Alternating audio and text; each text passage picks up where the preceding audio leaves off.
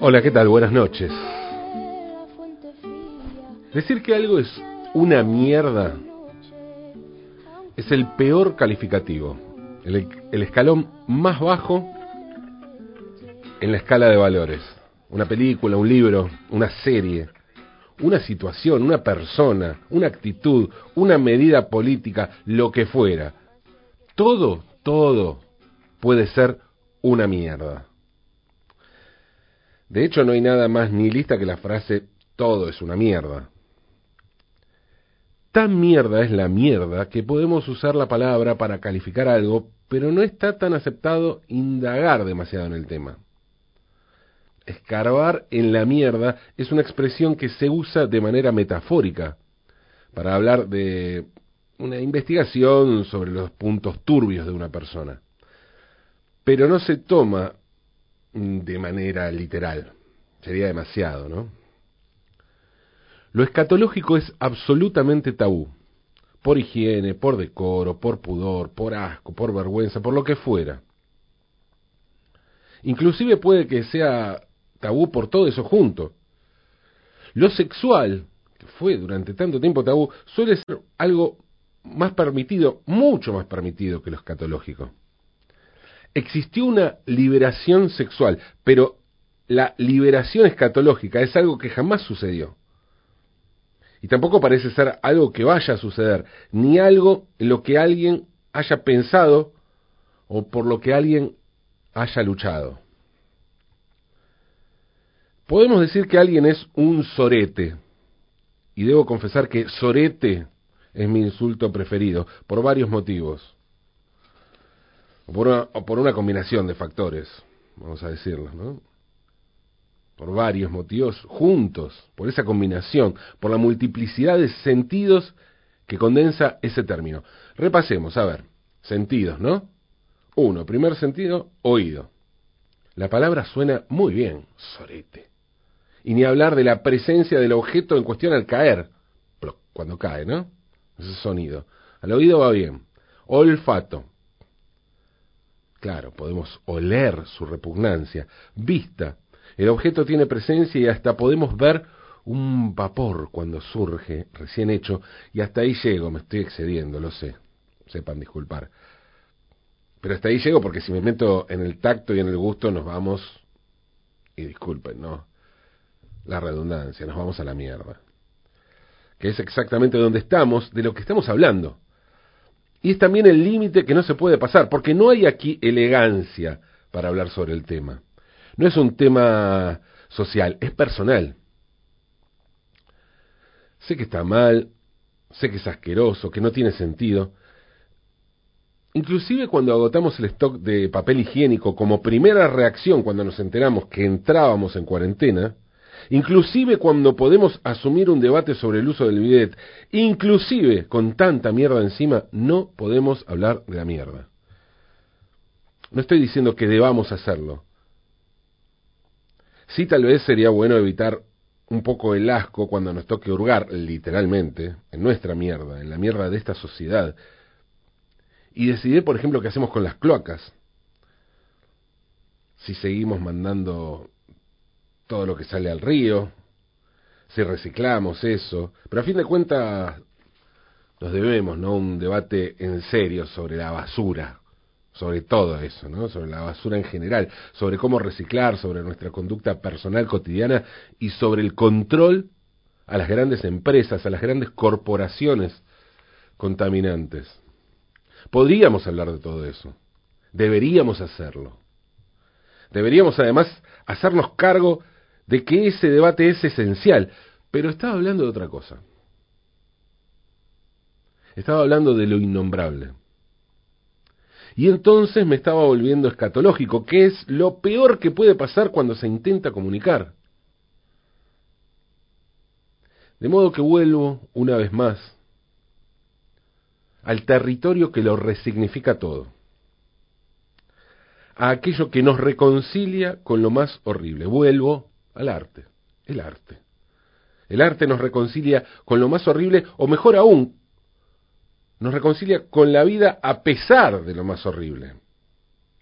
Vuelvo al arte porque nos hace ver las cosas desde otro punto de vista. Hasta pensar que lo asqueroso puede tener un lado bello o emotivo o revelador. La historia del arte moderno y contemporáneo está plagado de escatología. Podemos consignar como el inicio del arte contemporáneo al mingitorio de Marcel Duchamp en 1917, Fontaine, se llamaba esa obra, que mingitorio en francés, un mingitorio expuesto en una galería como si fuera un cuadro, firmado, fechado. Era un mingitorio sin naftalina y, por el que no corría agua, ¿no? O sea, no estaba en uso. Pero la cita escatológica es evidente, es un mingitorio. De todos modos, se trata simplemente de un elemento que bien mm, podríamos ver en la vidriera de una casa de sanitarios. Duchamp la firmó Remut, pero podría decir Ferrum allí. Lo de Joan Miró sí es realmente asqueroso. Joan Miró, ¿no? El pintor catalán, famosísimo seguramente, se nos viene a la mente sus imágenes, icónica, ¿no? Su, su, su imagen, su estilo es icónico. En una extensa entrevista que le dio al periodista y escritor francés Georges Reillard, publicada en el libro Conversaciones con Miró, el pintor catalán cuenta que en un momento, a modo de experimentación, utilizó en sus cuadros excrementos que mezcló con el óleo. Mi pintura es energía, violencia, una fuerza atacante, solía decir Miró, instalado en su taller eh, en Palma de Mallorca, donde decidió vivir como un ermitaño sus días como artista mundialmente consagrado. El tipo estaba encerrado pintando todo el tiempo. Por ese entonces miró, miró, pintaba con brochas viejas o directamente con los dedos. Le decía si iba alguien a, a trabajar a la casa, ¿no? Algún alguien que laburaba, pintor de brocha gorda, les pedía las brochas porque decía que eso tenía vida. Un día sintió ganas de ir al baño y vio que estaba ante una nueva paleta y una nueva textura. Hermosa materia la llamó, y pintó varios cuadros con esos tonos marrones y ocres. Cuadros que por supuesto se vendieron un montón de guita, cifras astronómicas. Era un pintor consagrado. Yo admiró, ¿no? Estamos hablando de de un pintor muy conocido, muy famoso, cuyas obras están en los grandes museos del mundo. Me imagino a un, a un posible comprador quejándose por el valor de los cuadros, diciendo, con estos precios Miró se fue a la mierda, ¿no? Y el maestro, mientras tanto, estaba en su mundo y seguía, seguía pintando sin parar con lo que viniera, lo que me interesa es no frenar el impulso, no me puedo detener, me siento cada vez más atraído, es algo mágico. Decía en esa extensa entrevista, ¿no? Donde contaba con qué pintaba. El caso más famoso de referencia escatológica en el, en el arte es otra obra, que combina el conceptualismo de Duchamp con la mierda explícita de Miró. Se trata de Merda de Artista, que realizó el artista italiano Piero Manzoni en 1961. La obra consistió en 90 latas exactamente iguales, como si fuera un grabado, ¿no? O sea, la, misma obra, pero repetida en por 90.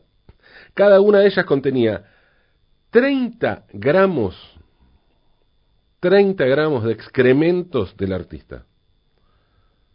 Las latas son cilíndricas, de metal, de 5 centímetros de alto y un diámetro de 6 centímetros y medio, iguales a las de conserva, parece como si fueran las de atún o las, las de paté. Cada una tiene una etiqueta firmada por el autor donde además dice lo siguiente. A modo de etiqueta, como si fuera la atún, sí, la campañola, bueno, dice esto. Mierda de artista, contenido neto 30 gramos, conservada al natural, producida y envasada en mayo de 1961, además de la firma de Manzoni. Este texto se encuentra escrito en el lateral de cada una de las latas, en italiano, en inglés, en francés y en alemán. Todas están numeradas y firmadas en la parte superior. La obra fue expuesta por primera vez el 12 de agosto de 1961 en la Galería Pelleto de Albisola, Albisola Marina, es la localidad donde se expuso, en Liguria, en Italia, norte de Italia.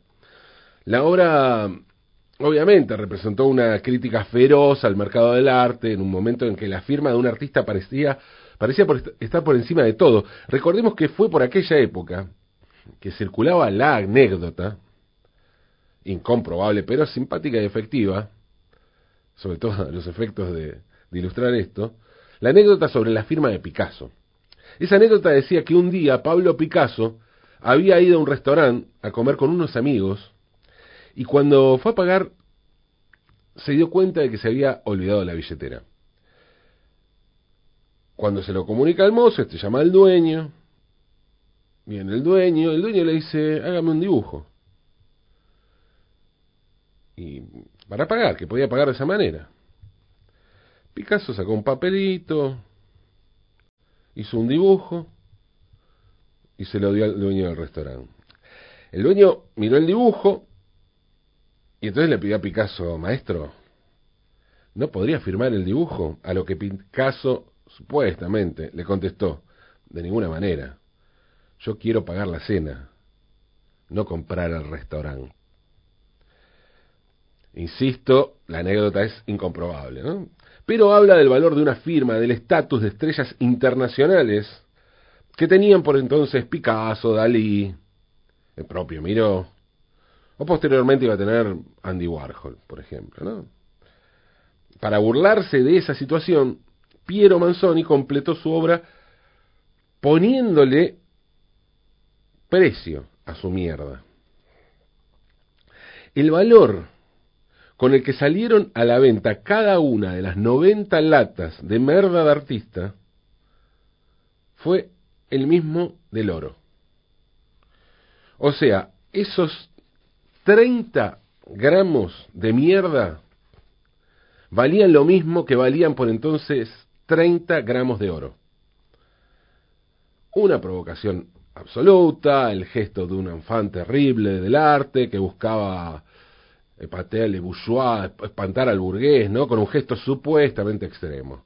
Digo supuestamente extremo porque el mercado respondió como hace siempre. Y supo valorar el gesto de Manzoni transformándolo en un negocio redondo, redondo como las latas.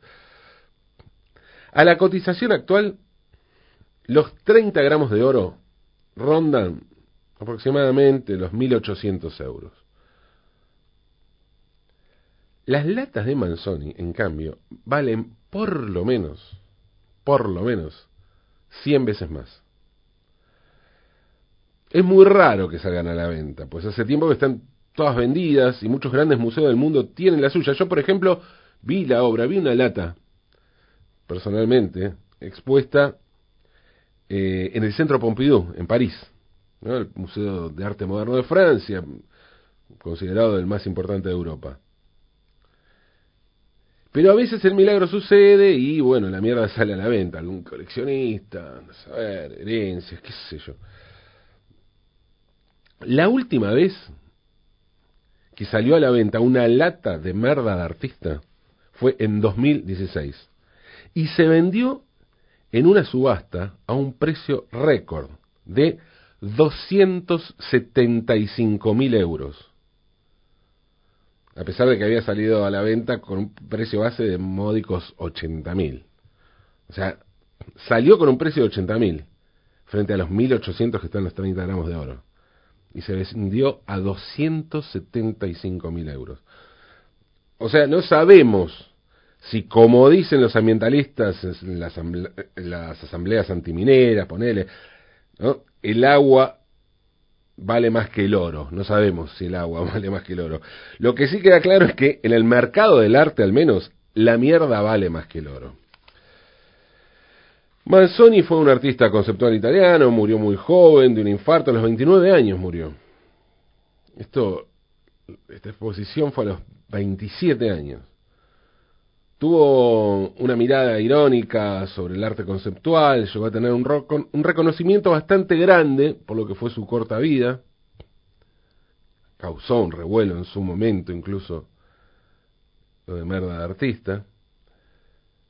Otras de sus muestras famosas fue la de esculturas vivientes en Roma, también en el 61, al igual que muchos otros artistas de la época, como Alberto Greco en la Argentina, por ejemplo, Manzoni creía que ya no hacía falta que un artista realizara una obra, sino que bastaba con que la señalara. La muestra esta de esculturas vivas consistió en un grupo de gente a las que Manzoni les firmó el cuerpo, transformándolas así en obras de arte. Entre quienes pusieron el cuerpo para la firma de esta muestra en Roma, había varias personalidades del arte y la vida intelectual, como Humberto Eco. Fue ahí, le firmó Manzoni el cuerpo a Humberto Eco. También expuso junto a Lucio Fontana, gran artista argentino, nacido en Rosario, pero nacionalizado y apropiado por los italianos. Digamos que Manzoni tuvo una vida breve pero intensa y dejó una huella una huella en la historia del arte. Una huella que parece ser olorosa, nauseabunda, asquerosa, aunque la verdad hoy existan dudas sobre qué es exactamente lo que hay dentro de las latas. Más de 30 años después de la muerte de Manzoni, su amigo Agostino Benalumi aseguró que las latas en realidad contienen yeso. Anda a chequearlo, ¿no? Anda a chequearlo, pues el misterio va a seguir porque nadie quiere abrir las latas. No por temor a su contenido escatológico, sino porque una lata abierta valdría mucho menos que una lata cerrada. Al menos eso dicen los expertos de las casas de subastas. Yo tengo mis dudas al respecto, ¿eh? Porque pienso, ¿no? Si es yeso, no solo caería el valor de la lata abierta, sino que también se desplomaría el valor de las demás latas. Ahora, si se confirma que es mierda, el valor de las restantes 89 latas subiría considerablemente.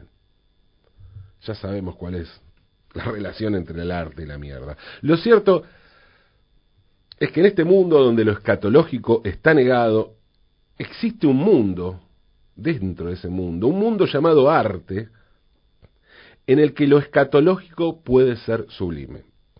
Y todo gracias a un tipo llamado Piero Manzoni que literalmente se fue a la mierda. En algún lugar remoto, en alguna dimensión, y miren que no soy muy de creer en estas cosas, pero me da la sensación de que Manzoni se debe estar cagando de risa. Caguémonos de risa nosotros también caguémonos, aunque no sea mierda de artista, caguémonos de risa, aunque es de noche.